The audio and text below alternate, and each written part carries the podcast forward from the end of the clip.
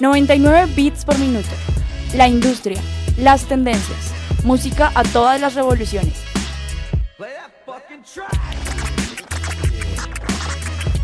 Invitados, playlists, datos, eventos, opinión.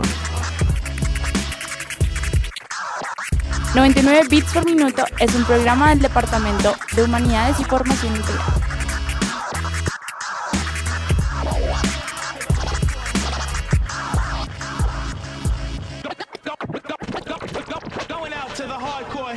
Hola, hoy en 99 bits por minuto soy Emilia. Cerca, te quiero, cerca de mí. Congelas el tiempo cuando te doy un beso. Y a donde vayas voy a ir.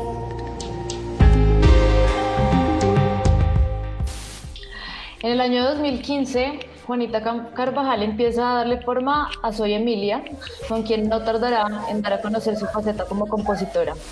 Hacia el 2017 asume su proyecto a tiempo completo y se lanza como solista de la mano de su bajo eléctrico, sintetizadores y el trabajo con ritmos y guitarras caribeñas. Sus estudios en música y su trabajo en la industria musical como booker, manager y en otros espacios le da perspectiva para lograr concretar tanto su sonido como su carrera de solista. Reconstrucción en 2019 fue su primer álbum, precedido del EP Mala Intención y hoy nos presenta Tú a mí, sencillo de su próximo EP. Juanita Carvajal, soy Emilia, bienvenida a 99 bits por minuto. Gracias, gracias por esa intro.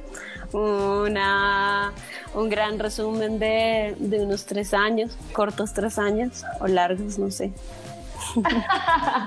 ¿Cómo va todo? ¿Cómo va ese, ese aislamiento y, y ese, ese trabajo en cuarentena? Eh, uf, bueno, creo que como todos al principio me, me pegó muy duro y he tenido como igual todavía mis días de eh, domingos de bajón, ¿no?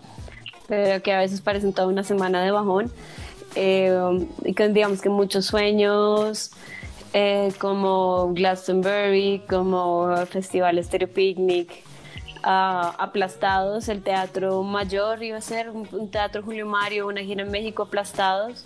Los primeros meses estuvieron un poco difíciles, pero me torné a un lado que realmente hasta el momento nunca había terminado de explorar y, y es la producción musical. Entonces estuve haciendo producción de canciones instrumentales eh, um, para, para librerías y, um, y estuve distraída y dándome cuenta de ese lado. Entonces, pues de eso decidí como eh, armar un EP que yo iba a producir completamente. Y, y, pues ha traído sus altibajos, pero ya después de siete meses de lo que parece una dictadura en Colombia, por fin vemos como la, la luz del otro lado.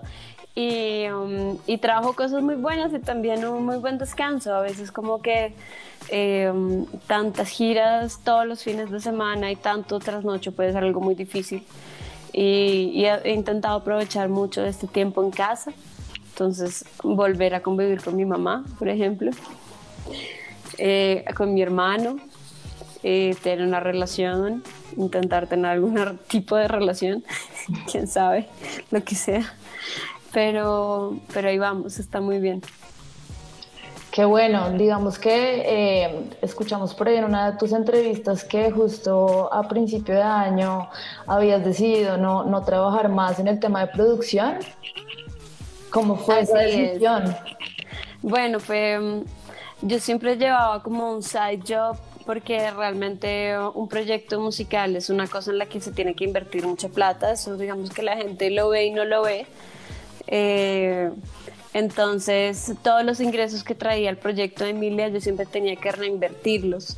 Eh, um, entonces, como para que me quedara lo del arriendo, lo de la comida, el- la salida de fiesta, el café, y para apoyar también el proyecto, pues yo trabajaba también en una oficina de booking management de artistas, en el cual, la cual también lleva mi proyecto, se llama Discos de la Piña.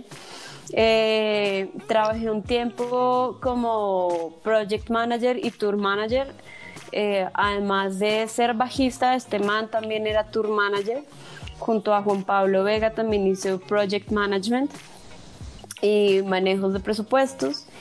Y ah, al final en la oficina eh, únicamente estaba como booker. Entonces eh, enviaba propuestas, sobre todo yo me encargaba de, de venderle como a agencias que estaban buscando proyectos grandes. Digamos que artistas como Guzzi, como Fonseca, Carlos Vives, Chuck Town. Y mm, en enero de este año eh, me di cuenta que me estaba dedicando el tiempo que me sobraba Emilia, pues porque estaba lanzando el disco y, y, ya tenía toda la música y los videos. Y entonces para poder realmente centrarme en todo lo nuevo que venía del proyecto me di cuenta que tenía no que dedicarle el tiempo, el tiempo que me quedaba después de la oficina. Y porque después los fines de semana no tenía tiempo tampoco porque me iba a conciertos, también trabajo como músico para un DJ que se llama Julio Victoria, tengo, tengo una banda, un trío muy cute, podríamos decirlo, como de un ukelele bajo, ukelele tenor y una voz como para eventos. Entonces, y, o tenía un concierto de Emilia, entonces realmente el tiempo que me quedaba lo dedicaba a componer o a escribir o, o a pensar en nuevos proyectos de Emilia. Me di cuenta pues que si quería que el proyecto siguiera avanzando de la manera en la que yo lo tengo como planeado, tenía que pues, dedicarle como el 100% mío. Y así fue como en febrero, en, a finales de enero decidí renunciar a la, a la, oficina y en febrero ya me fui. Y en marzo empezó la pandemia y se cayeron todos los planes, pero todo está bien. Llegaron otros planes y, y, el punto es como, pues siempre hay un norte y, y tampoco hay afán. De acuerdo, no, mejor dicho, o sea, la máster del multitasking. Con mil proyectos. Alrededor de la industria de la música creo que siempre ha sido lo mismo, definitivamente. Soy una persona muy organizada, entonces como que ese lado de project manager, de tour manager, siempre se me dio muy fácil desde que tenía 18, 19 años empezando a trabajar con bandas. Simplemente fue implementarlo. Y digamos que eh, eh, este tema de decidir cómo ya no le voy a dedicar el tiempo que me sobra, sino la mayoría de mi tiempo a, a, Soy Emilia, también tiene que ver con la, con la respuesta que has visto que ha tenido el proyecto, digamos que ha superado tal vez tus expectativas como con respecto a cuando tú decidiste iniciar como solista o, o va según el plan. Eh, digamos que está superando mucho las expectativas con respecto a otros proyectos con los que yo he trabajado.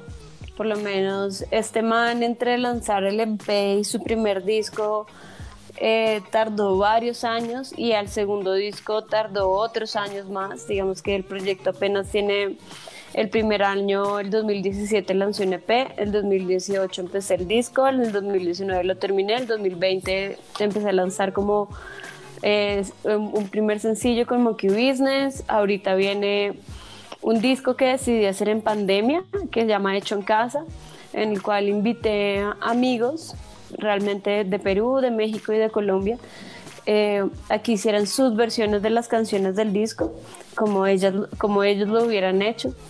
Entonces el disco, y lo que pues de su casa y yo en la mía, realmente fue así, hecho en casa. Después viene un EP que lo va a llamar Expuesta, eh, que me dediqué este tiempo en pandemia también a, crear el arte y hacer los videos yo. También quería como explorar del todo como ese lado porque oh, si algo aprendí mucho de, de, este man trabajando con él es que un artista, un músico se construye como en un todo, ¿sabes? Es tanto concepto como música. Entonces, eh, explorar y hacer los videos fue algo como muy importante para mí. Entonces viene el hecho en casa, después viene el EP expuesta y ahorita estoy trabajando en las canciones del disco.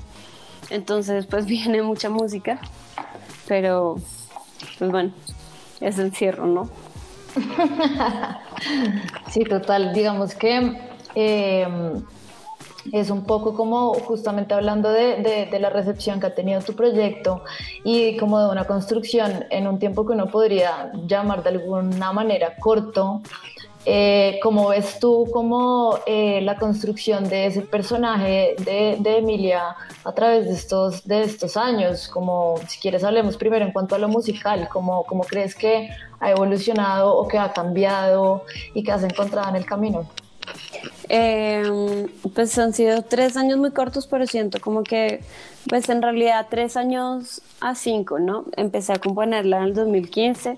Siento que mm, en composición de letras he tenido como una evolución eh, bastante amplia. Entre más letras escribes, como que vas ampliando también tu vocabulario, eh, buscas como enriquecer, no sé, en verbos, en cosas, en ideas, como llevarte más allá. Y mm, este nuevo disco que viene, he eh, tenido una gran exploración como en ese lado en explotar como ideas de canciones en cuanto a todas sus letras eh, y a no tenerle tanto miedo como a escribir como canciones un poco amistosas de amores, de relaciones, porque aunque digamos que al principio no lo hice porque tenía miedo, digamos los primeros sencillos y el primer disco de Emilia, a veces la gente lo sintió un poco agresivo, que nunca fue así. Yo simplemente creo que lo que siempre he querido mostrar es un personaje con historias crudas. Uh, verdad, de pronto han sido mi realidad, ¿sabes? Como no todo es como me heriste y soy víctima, ah, o la familia feliz, o el campo feliz y las flores, sino pues que hay construcciones de urbanas de desamores de mujeres que tienen que tener un final, como que han tenido tantas decepciones en su vida, tanto familiares como de amistades, como de amores, que terminas como construyendo un campo, ¿cierto? Como una, un caparazón. Eh, y Emilia pues quería demostrar como también esas historias, entonces no sé, mala intención, eh, molesto, justo molesto también habla como de eso, como hay una parte que dice como empaco mis sentimientos y se van de viaje por un tiempo y pues porque de piedra soy, ¿sabes? Como no siento nada, esa construcción urbana de la mujer que es ama de casa, trabaja, eh, llega a la casa, le da comer a los hijos, es perfecta, llega el fin de semana, está muy bien vestida, está muy bien maquillada, tiene la piel divina, como un caparazón de perfección que no existe y sí hay sentimientos detrás de eso. Entonces al principio como que traía un poco de esa rabia. Eh, el disco fue construyendo las letras como hacia un lado un poco más de amor, pero siempre proponiendo. Entonces la última del disco fue Estallar. Dice como vamos a portarnos mal, siempre es como una mujer proponiendo como oye me gustas eh, y no tengo miedo a decirlo y pues ya o sea, si no estamos juntos vamos a estallar. Yo creo que todos hemos sentido como eso con alguien en algún momento. Y, mm, pero siento que le he perdido el miedo como a esas curvas y el EP que viene expuesta es un EP que hice el año pasado. El año pasado se murió mi papá y terminé con mi novio con el que llevaba dos años y mi hermana se fue a vivir a otro país y como que estaba muy bajoneada y, y escribí unas canciones que digamos yo en el 2015 no hubiera pensado en ponerlas en Emilia y este año dije como no, esto también hace parte del ser humano, de todo, eh, de tener emociones y, y, pues bueno, vamos a sacar un EP en el, que sean canciones que exponen muchísimos sus sentimientos. Y, pero siento que todo lo que estoy haciendo para el nuevo disco trae como toda esta energía que tengo en pandemia de querer salir otra vez al mundo, pues. Claro que sí. Ahí hablas de dos cosas en las que me gustaría detenerme. La primera es eh, la temática de, de la chica que, que, propone, ¿no? De la chica que no tiene miedo eh, de, de, decir me gustas y actuar al respecto, que nos lleva un poquito también hablando como de, de porno, esta canción, eh, que también va por, por, esa misma línea. ¿Crees que eh, el colombiano o la chica colombiana es morronga? ¿Que esconde todas esas cosas o qué piensas de, de eso? Eh, creo que hay muchas, hay muchas chicas morrongas, uno conoce en la universidad, que es como como yo no hago, o sea, soy mala, pero no hago daño, pero soy mala, pero no hago daño, pero, pero mírame, pero no me toques. Y, y eso no está mal, cada uno es como por su lado. Eh, pues yo no sé, yo personalmente, digamos, siempre he sido como como que si me gusta voy, si no, no voy, no, digamos, como lo que mucha gente como que llama calienta huevos, que es como sí, pero no, pero sí, pero no, nunca me dio por ese lado, porno en particular, la escribí como por el juego de palabras, por no estar a tu lado, por no sentir tus caricias, es más como un estado de amor, eh, así, y pues yo no sé si ustedes lo han hecho, yo digamos, pues puedo confesar que que cuando uno está enamorado se puede tomar un par de fotos o algo así. Um, y, entonces al final como que le escribí, se, la idea vino un cuadro que yo tengo en mi casa, una serigrafía que es, como o porno crítico, es, una, es un cortometraje brasilero y, dije como que por no, porque no hacer una canción de porno, porno, porno, como una idea en mi cabeza, después porno esto, porno esto, y en el coro definitivamente propone como, hey, hagamos un video de nosotros dos para recordar este momento. Genial. Y esa, tiene, esa actitud tiene justo esa contraparte de la que estabas hablando después, y es, digamos que en esa misma línea, esta misma chica eh, si bien es capaz de, proponer y hacer estas cosas, también ya más hacia lo último que, estás haciendo, es capaz de mostrarse vulnerable y compartir sus sentimientos, ¿no? Y, ser romántica si se quiere. Exacto, igual es una chica que es como, pues que no tiene miedo tampoco a estar en una relación y estar ahí enamorada. Entonces, sabe que lo está y es porno, a mí es como por no sentir tus caricias, pero es porno, es que me toques, porno, estar a tu lado, porno, son todo como el deseo que tengo por ti, te hagamos este video porque te amo. Es como, exactamente, es una chica que propone y tal vez es como eh, que lleva mucho como sus sentimientos y sus deseos como al exterior también. Porque decías al principio que, que, cuando empezaste tenías un poco de miedo de, de mostrar este, este lado tuyo. Eh, creo que es mucho por esa construcción que hablé en un momento como de, de esta chica en la sociedad que tiene como este casco impenetrable en la que es como buena novia, eh, buena amante, buena piel, buena ropa, sabes, como buen trabajo, buen sueldo, como impenetrable, como a mí, no me hacen nada. Y, yo crecí en una casa que mi mamá era muy así, digamos que en, la, en mi casa como que no se permitía sentir. Como que si ibas a llorar era como, no, no puedes llorar. No, pues claro que sí puedes llorar, o sea, llora y siéntate triste y mal, pero eso lo vine a entender muchos años después. Entonces como que cuando yo empecé a construir a Emilia, no quería mostrar ese lado, esa sensibilidad y esa víctima de las mujeres y sentía, perdón, es el gato tocando piano. Eh, sentía como que ese era un poco un lado de víctima que se estaban haciendo muchas veces es como las cantantes de pop como que no veía mujeres proponiendo, oye,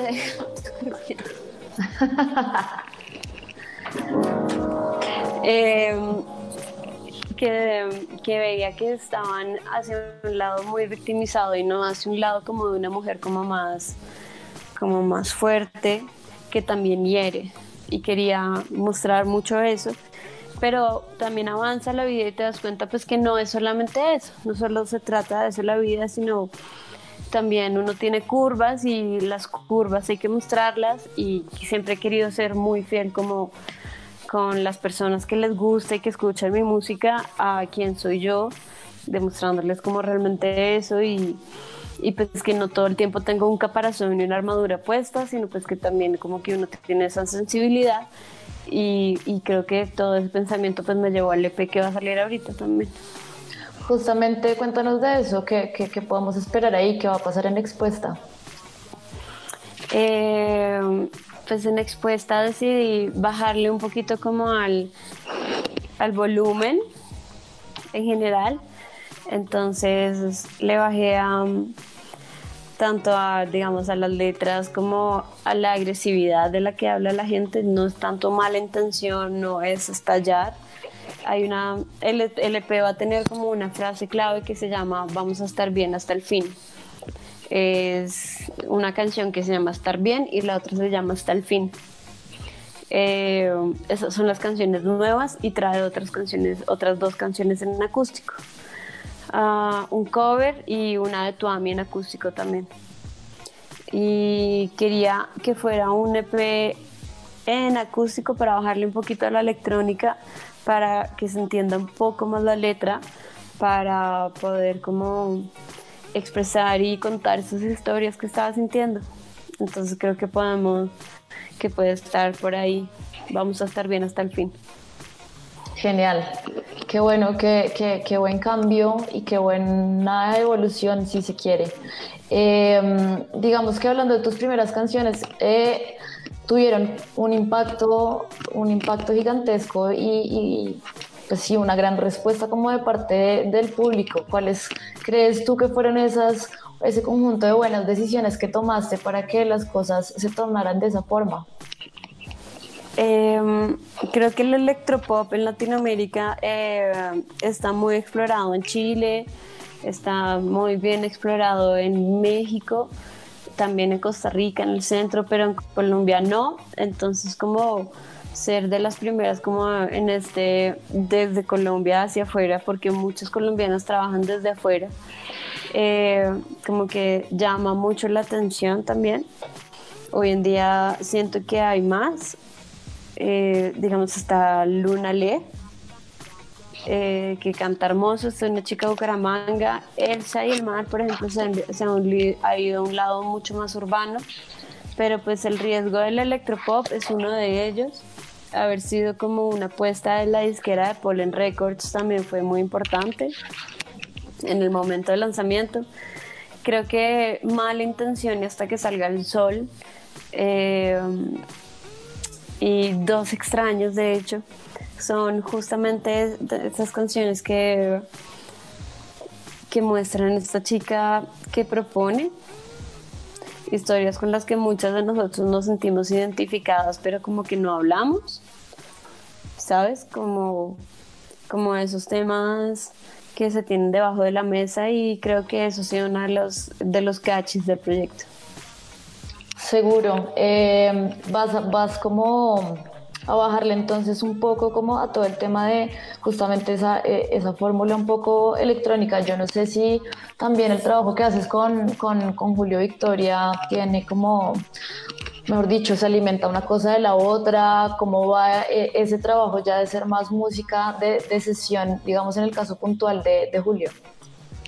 Bueno, a mí me gusta muchísimo ser músico de sesión porque es una liberación, digamos que cuando me voy a montar un escenario presentando las canciones de Emilia es exponerme yo 100%, tanto mis composiciones como ser frontman, como estar tocando bajo y como que siempre me ponen los nervios y ser músico de sesión. Eh, como que no me, no me sucede eso, me siento muy tranquila, me siento como muy confiada, aunque con Emilia estoy muy confiada en lo que estoy haciendo, igual cantar, como estar agitada, como respirar, siempre viene como esa adrenalina y emoción previa. Y con Julio es un trabajo como músico de sesión de interpretación de sus canciones, en las que realmente la proposición, aunque en este caso de Julio es amplia. En otros casos, por ejemplo, como la Sinfónica en Rock al Parque el año pasado, era realmente como leer los papeles y aprenderse, aprenderte muy bien el papel. Y pues tocar muy bien, pero pues es algo muy seguro, ¿sabes? Como que realmente no vas, no vas como a pérdidas o a inventar. Entonces se complementan en eso. Yo creo que el uno como que me calma y el otro como que me da adrenalina. Claro, es una gran forma de complementar ahí como, como lo que se hace. Con este trabajo, de, con este desarrollo de, Soy Emilia, ¿Crees tú, pues digamos que lo, lo, nombro porque lo escuché en algunas de tus entrevistas, ¿crees tú que has logrado ya como un poco desmarcarte como de esa etiqueta de, ay, eh, la bajista chica, la bajista de la bajista del otro y, salirte un poco de ahí y de esa chica buena, entre comillas, de, de una época anterior? Sí, yo creo que sí, yo creo que la gente ha ido como viéndolo, digamos que hay gente que le gusta y se queda, hay gente que no le gusta y se va. Eh, cuando tocaba con este mano, cuando no tanto con Julio, con Julio es como como es montarme sobre su electrónica, realmente resulta ser algo muy de improvisación encima en el momento, alrededor como de ciertos acordes. Y, y, se vuelve algo muy interesante, pero digamos cuando tenía otros trabajos como el de este mano de pop, que realmente pues no son mis canciones, no son mi música, a veces no son mis vestidos, pues no son los tacones que yo me pondría. Entonces, como ocho años, pues la gente construye como un imaginario de esta persona, pues que realmente no han escuchado su voz, no, no conocen. Entonces, si me hago un tatuaje es como, uy, no, pero tú no eres así, pero realmente tú cómo sabes cómo soy yo. Entonces, eh, creo que he logrado ir como atravesando ese camino, pero, pero eh, todavía hay mucha gente que me reconoce igual como la bajista y igual no me molesta, igual es algo que me gusta muchísimo, pues al final llevo 10 años construyendo esta carrera como bajista y pues siempre me he presentado y siempre me presento antes de ser compositora y cantante, pues como bajista, es, es muy fuerte, es mi principal instrumento y, y, de hecho un día llegué como en la, en la T iba a ir a comer con unas amigas y un vendedor como ambulante me le fue a comprar unos chicles y me dijo como, ay, usted es la niña bajista y yo, sí, soy yo. Entonces pues realmente me gusta mucho y siempre que me encuentro a alguien así pues le invito a escuchar la música, si le gusta que se quede si no pues que se quede con un buen recuerdo. Perfecto, justamente eh, hablabas un poco como, bueno, me imagino que esa, eh, en esa faceta de música de sesión, como lo que estabas diciendo ahorita de la filarmónica, eh, ahí aplicas más como tus, tus, tus conceptos académicos, ¿no? ¿Cómo, ¿Cómo va esa relación ahí entre digamos que la, la, composición y la creación de música eh, en el lado del pop, pero sabiendo que tú también tienes como todo este, este recorrido y esta for formación, ¿cómo, ¿cómo va esa combinación de cosas ahí? Eh, sí, digamos, como músico de sesión siempre intento ser como muy pulcra en mi trabajo y viene mucho como toda esa construcción como músico eh, de jazz que tuve en la Javeriana eh, eh, con Emilia intento perderlo un poco. Intento ir a mi lado más empírico y olvidar un poco teorías y armonías. Siempre van a estar, ¿sabes? Como toda todos los entrenamientos auditivos que tuve me ayudaron pues, pues, muchísimo para desarrollar un mejor oído, para poder afinar mejor en vivo, para hacer esto. Toda la técnica y todo lo que apliqué me ayuda como para no para lograr un buen sing and play entre el bajo y la voz y no estar pensando como y qué nota estoy tocando y qué es lo que tengo que cantar todo el tiempo. Como que se vuelve como hay cosas de la técnica que pues que uno estudia en la música que se tienen que al final del día volver como respirar y caminar. No puedes estar pensando en los dos al mismo tiempo que de pronto tienes un vaso con café en la mano para tomar. ¿Sabes? Estás desarrollando muchas actividades al mismo tiempo y no puedes estar pensando exactamente en todas. Entonces, tantos años encerrada en el cuarto estudiando bajo eléctrico, después los profesores de canto, uh, hacen que muchas cosas técnicas del asunto de Emilia tengan, puedan como empezar a, a vivir por sí solas. Y olvidarme un poco de todas estas y ir a otros extremos de las composiciones, por ejemplo, composición de una canción solamente a partir de una línea de bajo, a partir solamente del beat, eh, a partir de una idea, de una letra, qué es lo que quiero escribir, como con Fredo, por ejemplo, de 039. he, he hecho como procesos de composición en los que él hace unas pistas y yo escribo una canción encima. Mm, olvidarme de formas de pop, a veces últimamente he intentado hacer eso, como, como a veces el pop es como A, B, A, B, que es como estrofa, coro, estrofa, coro. Entonces olvidarme de esas formas y decir como estrofa, coro, puente, coro, salida, puente, estrofa. Eh, como retarme un poquito más a salirme de lo académico es como la manera que nos gusta trabajar con Emilia. ¿Qué piensas cuando la gente dice o comenta por ahí en YouTube como, wow, increíble esta chica que toca el bajo y canta al mismo tiempo, qué gran habilidad? O sea, ahorita hablando de, eso que hablabas, que es como caminar y respirar para ti ya, ¿no? Eh, pues ya me llevó muchos años, me llevó muchos años. Yo cuando empecé, yo cuando era chiquita empecé cantando, después a los 12 empecé a tocar bajo y como que me olvidé un poco de cantar. Eh, y cuando entré a tocar con este mano a los 19, empecé a hacer coros y al mismo tiempo era la bajista y pues era mi trabajo. Y pues si no eres bueno en tu trabajo te echan. Entonces me sentaba muchas horas a estudiar las líneas y a cantar al mismo tiempo para hacerlo muy bien. Y, y así la música es una disciplina y la disciplina requiere horas. Eh, pero lo bueno de una disciplina es que cada vez que vas a aprender algo nuevo, todo lo anterior te ayuda como a que cada vez sea más rápido. Y, y pues así llevo, llevo pues ya más de 10 años tocando y cantando bajo al mismo tiempo. Y, y, pues me encanta cuando la gente lo dice y realmente estuve haciendo como algunos talleres en pandemia que me invitó, por ejemplo, Radio Nacional y otras, y otras emisoras sobre el sing and play. El sing and play realmente es, eh, no sé si han visto alguna vez un video que corre por ahí de cómo funciona el cerebro de un músico, todas las, todas las áreas que se activan cuando está como tocando música. Ahora hacer dos instrumentos al mismo tiempo es como tu cerebro como explotando, pero al final del día no puedes, lo, lo, que te digo, no puedes dar un paso y pensar que tienes que respirar. Entonces tienes que empezar a hacerlo como, como si fuera como el pan de todos los días. Eh, queríamos preguntarte especialmente por, por la experiencia en Rock al Parque el año pasado. ¿Cómo te fue? ¿Cómo fue eso? ¿Cómo te sentiste? Pues fue increíble, ¿no?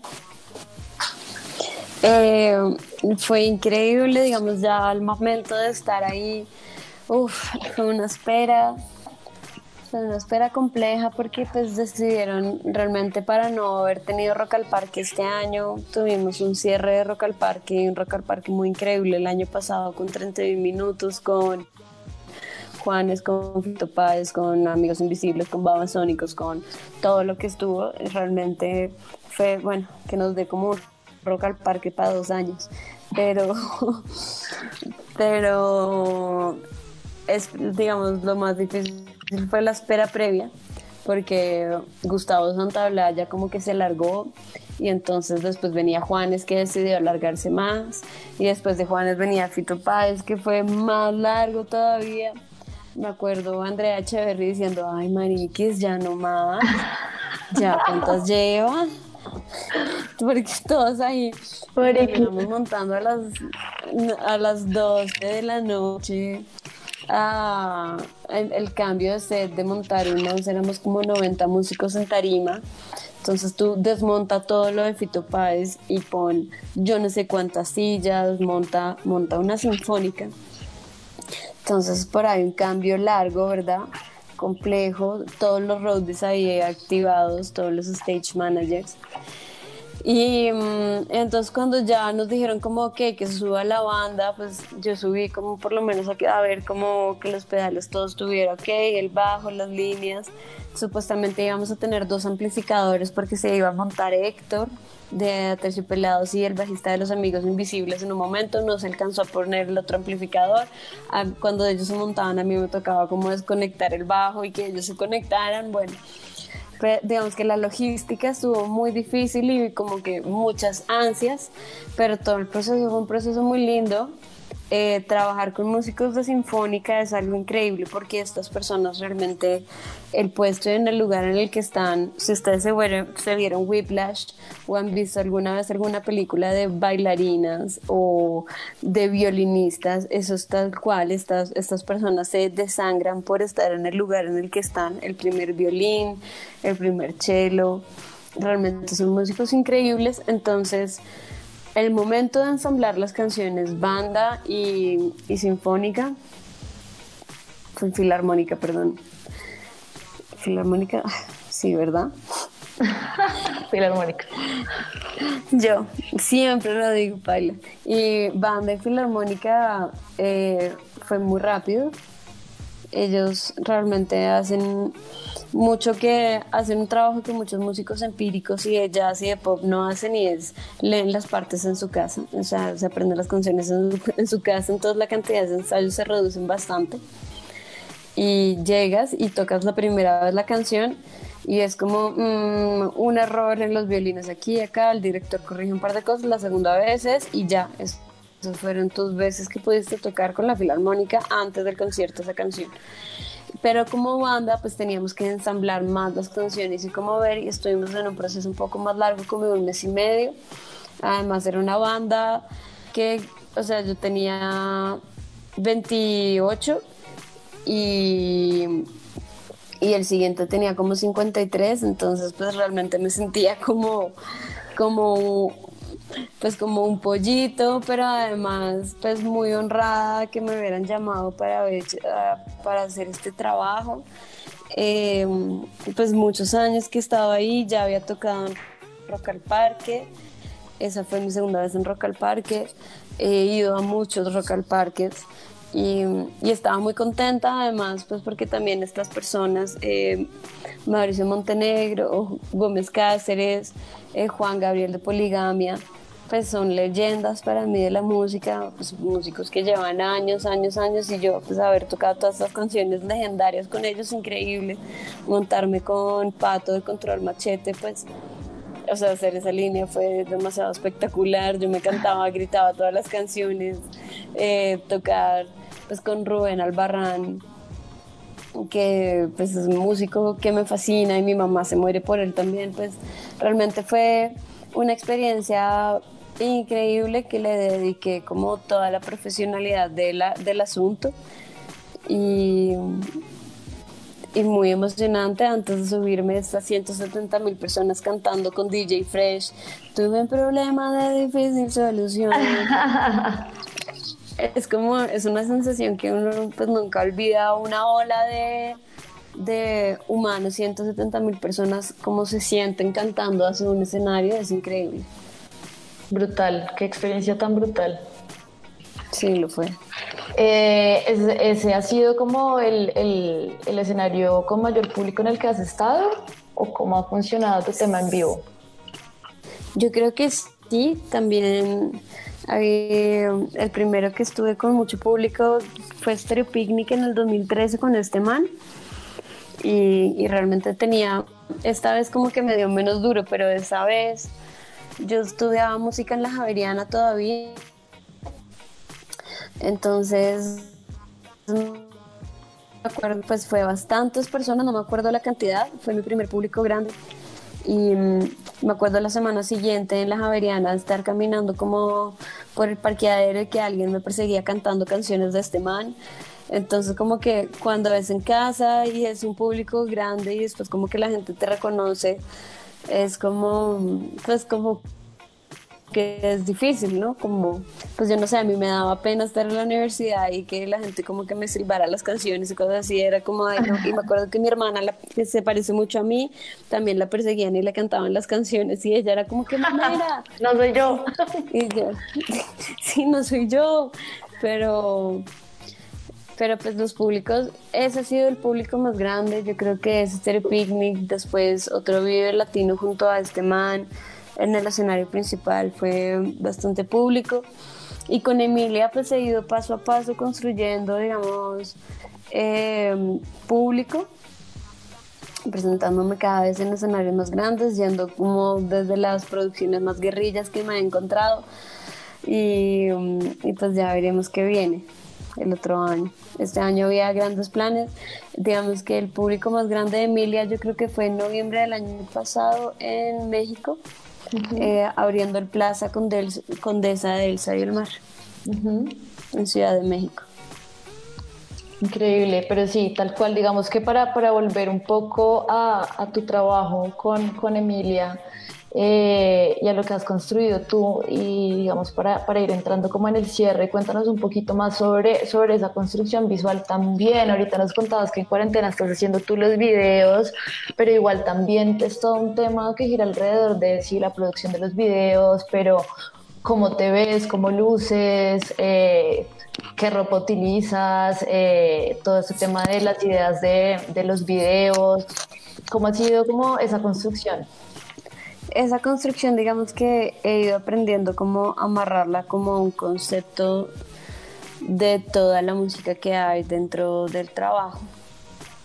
Por ejemplo, todas las canciones, cuando empecé el proyecto con, pues, invitando amigos a hacer versiones de las canciones, como que no, la idea no era llegar a hacer un disco y al final del día, como la propuesta fue como, ok, pues hay unas seis, siete canciones, a la gente les gustaban las versiones. Eh, alguien me dijo como, pues, ¿por qué no subes esto como también a plataformas? Entonces dije como, ok, esto es todo un disco, ¿cuál, cuál fue el concepto de este disco? Esto es hecho en casa. Entonces, ok, ¿qué hacemos de portada? Vamos a hacer una foto como pues como parchada en casa. Las fotos que te mandé fueron como van a ser las que voy a manejar en el EP. Eh, una foto tomada en casa, como con una luz muy bogotana, que se ve el cielo, se ve la cocina, muy casero, ¿sabes? Como, y entonces he aprendido a trabajar como así, más como no tan particular, sino hacia un general. Y también fue con el EP expuesta. Primero como que tenía las canciones y las escuchas una tras otra y después tienes las otras dos es como que esto es acústico. Estas letras realmente son como de un momento en que yo estaba sintiendo muchas cosas así y así. Y, es un instante en el que entonces como que siento como que me voy a exponer mucho yo hacia el público de quién soy, de, como de mi vida personal y digo que esto es como medio naked, medio así, medio ta, expuesta. Entonces, por eso es que me gustó mucho juntar los nombres de las canciones. También llegaron un poco como para hacer esta unidad. Vamos a estar bien hasta el fin. Entonces, eh, digamos que este año y todo este proceso me ha enseñado mucho a trabajar como en un todo el arte como en un completo y no como en un particular, como se trabaja mucho hoy por sencillos. Y así también decidí desarrollar como de la mano los dos videos que hice, que, que como que no quería hacer lip sync, quería definitivamente como algo lyric, pero que fuera como muy personal, eh, que tuviera como colores planos, exponer como el lugar en el que estoy, que es la casa de mi mamá, que es un lugar muy importante para mí entonces, dentro de este P, pues que viene a ser algo importante y así, y pues para, el disco ahí ya lo voy pensando, las canciones que voy acompañando, intento como encontrar la unión en todas ellas. Y así como he ido desarrollando los artes de Emilia últimamente. Perfecto, entonces eh, si, si, queremos como resumir un poquito, este año nos vamos con dos trabajos, entonces cuéntanos eh, y resúmenos también como a manera de invitación que podemos esperar de Soy Emilia eh, en lo que queda del año. Claro, pues estaré subiendo Hecho en Casa, como eh, un disco de siete canciones reversionadas de las que ya están en las plataformas, unas acústicas y otras más producidas, como un estudio. después de esto viene un EP de cuatro canciones que se llama Expuesta. Y, alrededor de noviembre estaré lanzando la primera canción del disco. Mejor dicho. Que traerá unas nueve canciones nuevas. Sí, mucho trabajo. Mucha productividad. Entonces, pues eh, nada, eh, Juanita, estaremos muy pendientes de ti. Muchas gracias por haber aceptado nuestra entrevista, nuestra invitación. Ha sido un gusto tenerte en 99 bits por minuto y recuerda que esta es tu casa. Cuéntanos también para cerrar cómo estás en redes. Eh, no, pues gracias a ustedes, a 99 bits por minuto por invitarme, a todos los que estaban aquí presentes. Y pues mis redes son Soy Emilia Música, Facebook, Twitter, Instagram, eh, TikTok, aunque lo vayan a cerrar o no. y, y, me encuentran en plataformas como Soy Emilia, eh, donde quiera que sea ustedes escuchen música, ahí estoy, Soy Emilia.